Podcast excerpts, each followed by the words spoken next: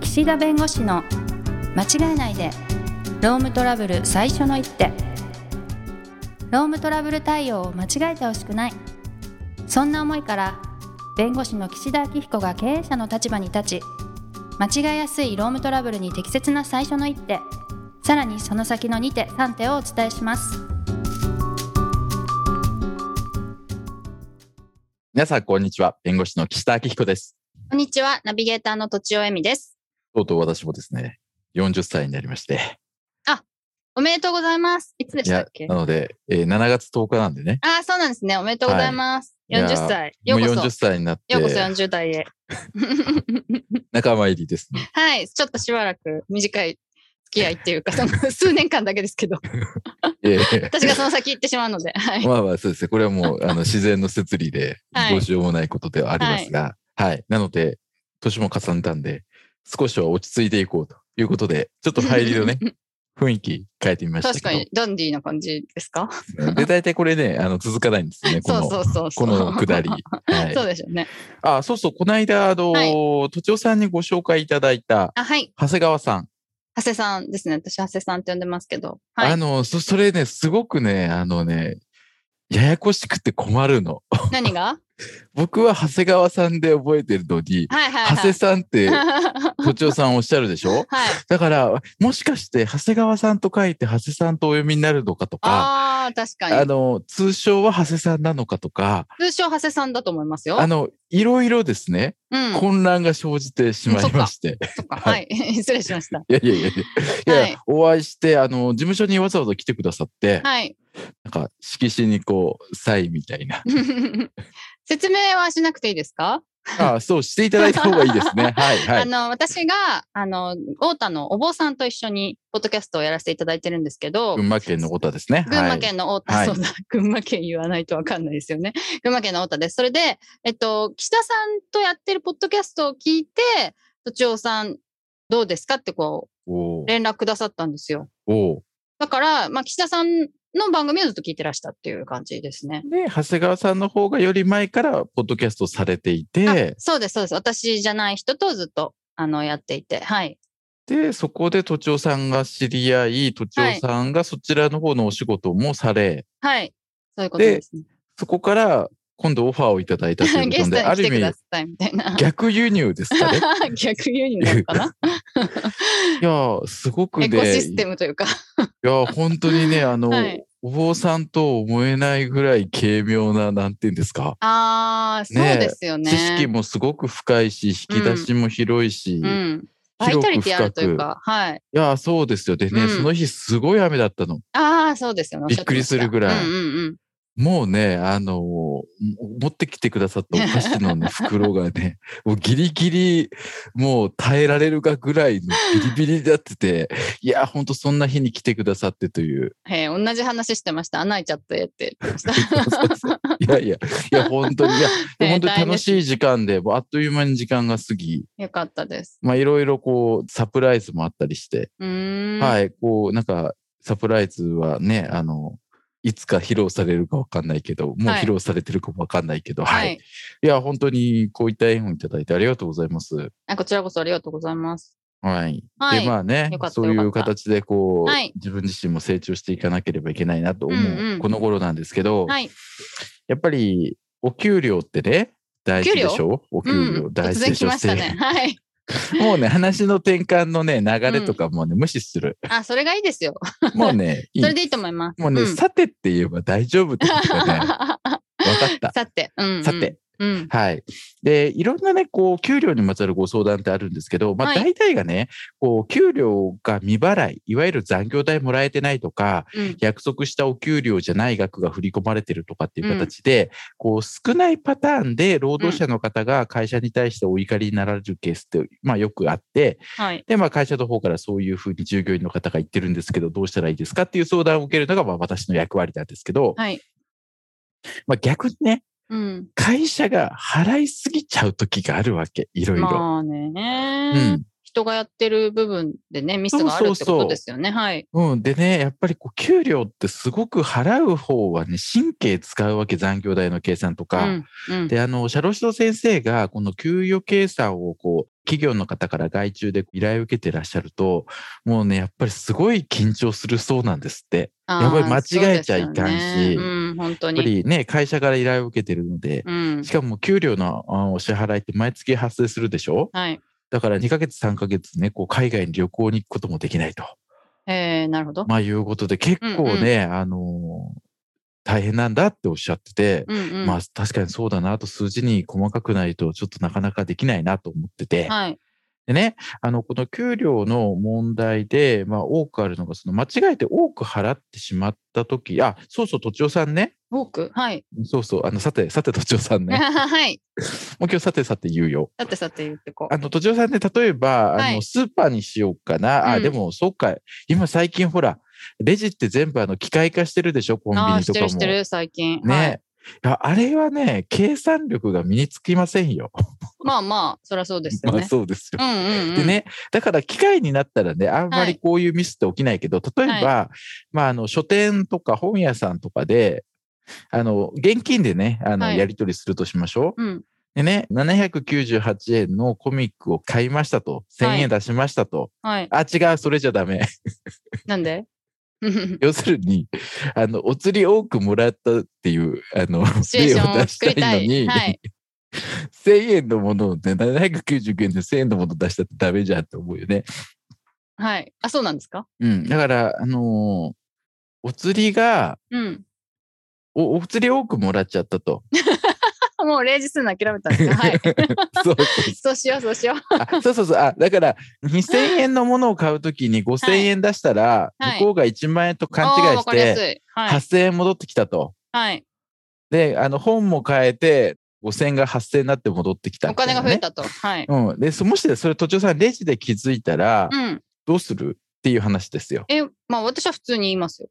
まあまあ、い言いますよ多ね。いですよって、そんなアルバイトの女の子がね、後で泣く姿なんて想像したくもないですし。うん。だよね。まあ、い言いますよね。うん。あ僕ももちろん言うんだけど、 はい。しかも僕、数えるタイプなんです。ああ、なるほど。あ結構、あの、ねえ気づかないケースあるかもしれないであすそね。うそうそう。あの、うんタクシーとかでね、もうピッてやればいいんだけどね、はいはいピッてやる、その、なんていうの、IC 持ってない時、持ってないうんうん足りない時とかに、うんうん。現金で払うんだけど、やっぱりタクシーのこの暗闇の中でやるとね、間違えることあるんですよ、うんうんうんお互いが。。はい。お互いがね。お互だいかがら、ねこうやってちゃんと数えるので、なるあほどの気づいた時多分ね、今まで何何回も指摘したことある。へえ。タクシーの運転手さんが間違えてるケースと、あと、そのなんか本屋さんかなななんだったか忘れたけど、はい多いですよと。へえ。あれ、うなぎの話したっけうなぎ、わかんない。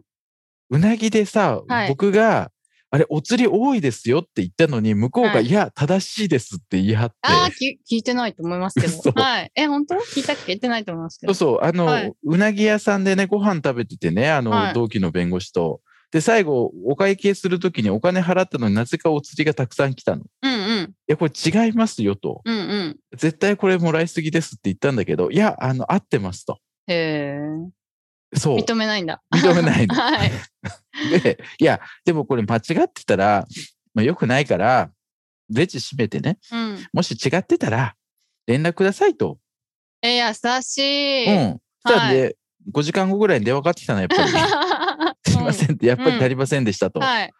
で、どうしますかって言って、いや、じゃあ事務所に取りに行きましょうかって言われたけど、いやいや、はいそんなわざわざ来ていただくの。うんあ振り込みましょうかっていや、振り込み手数料はう ん。そちらの負担になります。え、お、僕が負担するのと思いながら 。その分引いちゃダメなんだ。っていうあだから帰り道なんで、じゃあ、寄りますと。はい。で、何時ぐらいに寄りますっ優しいて言って、はい。時間も予告しとけば、はい。ちょっとしたなんかちっちゃいうなぎがね、うん。なんか、ごめんなさいみたいな、あありあるかもあるかも。という期待で行ったんだけど、うんうんいや、なうんなかったっていうあ、な話かでっすたよんだ。うんそうそういうのはね、やっぱり欲張っちゃいけないね。 はいはいはいはい。いや、そこでね、はい今の今日のテーマとつながるんですけど、はい。要するに、あの、お金をもらいすぎたことを、例えばレジで気づいたら、うん。気づいたらですよ、はいその場で言わないと、これも実は釣り線詐欺といって、うん。詐欺ってね、普通相手をこう、騙す意思で、うんうん。で、相手が騙されて、で、例えばお金多くもらうとかって詐欺なんだけど、はい。まあ、このお釣りをね、多くもらいすぎたっていう時も、それをもらった時に気づいたのに、うん。言わないっていうのも、うん。これは、まあ、不作為のね、不作為っていうのは、あの、動作はないんだけど、言わないっていうのも、これやっぱりね、詐欺に該当する可能性があって。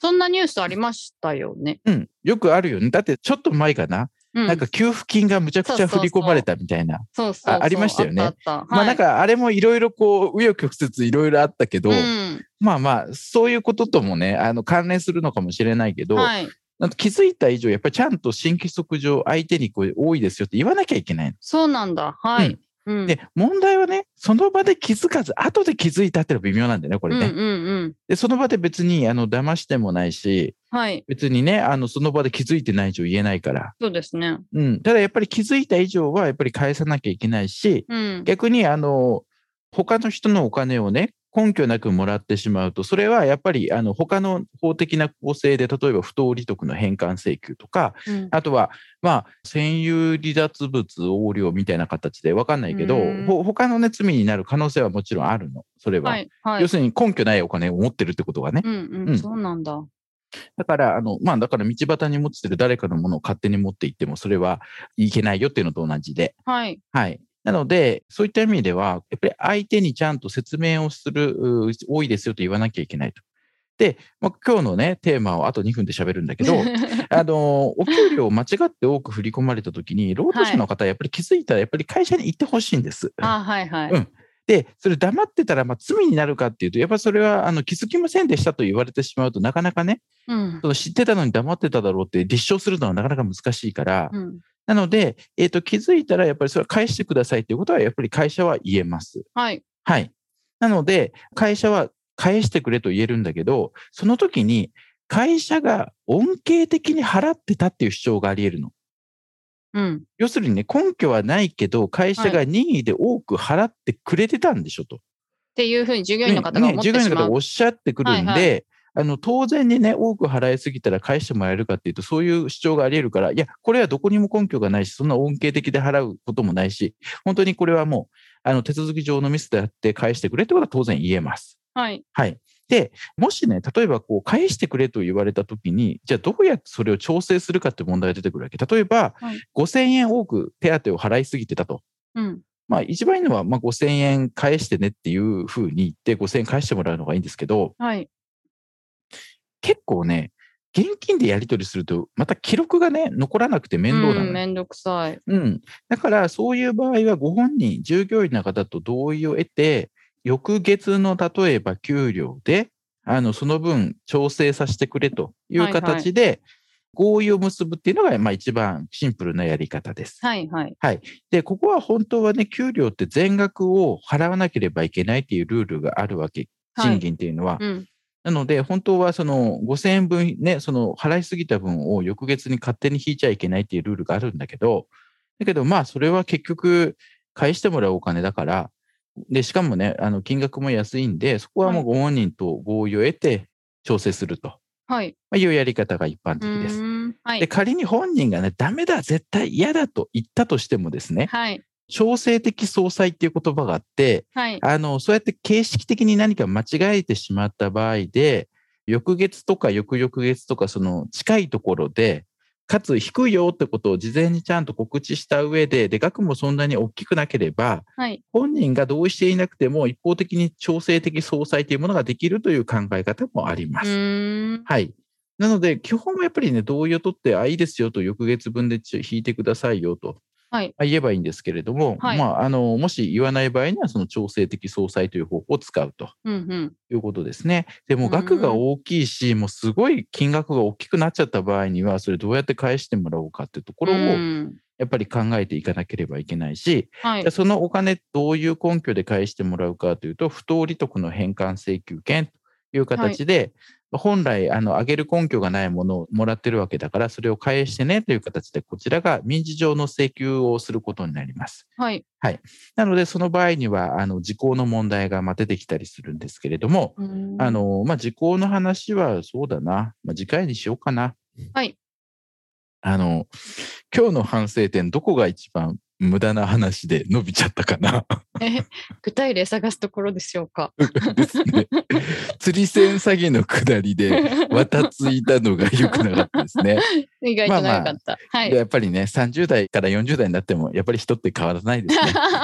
はい いいですね。。はいい。ということで、時間になりましたので、また、はいあー次回もこの続きをしたいと思いますので、今日はこの辺にしたいと思います。ありがとうございました。ありがとうございました。今回も番組をお聞きいただきありがとうございましたロームトラブルでお困りの方はロームネットで検索していただき柿椿経営法律事務所のホームページよりお問い合わせください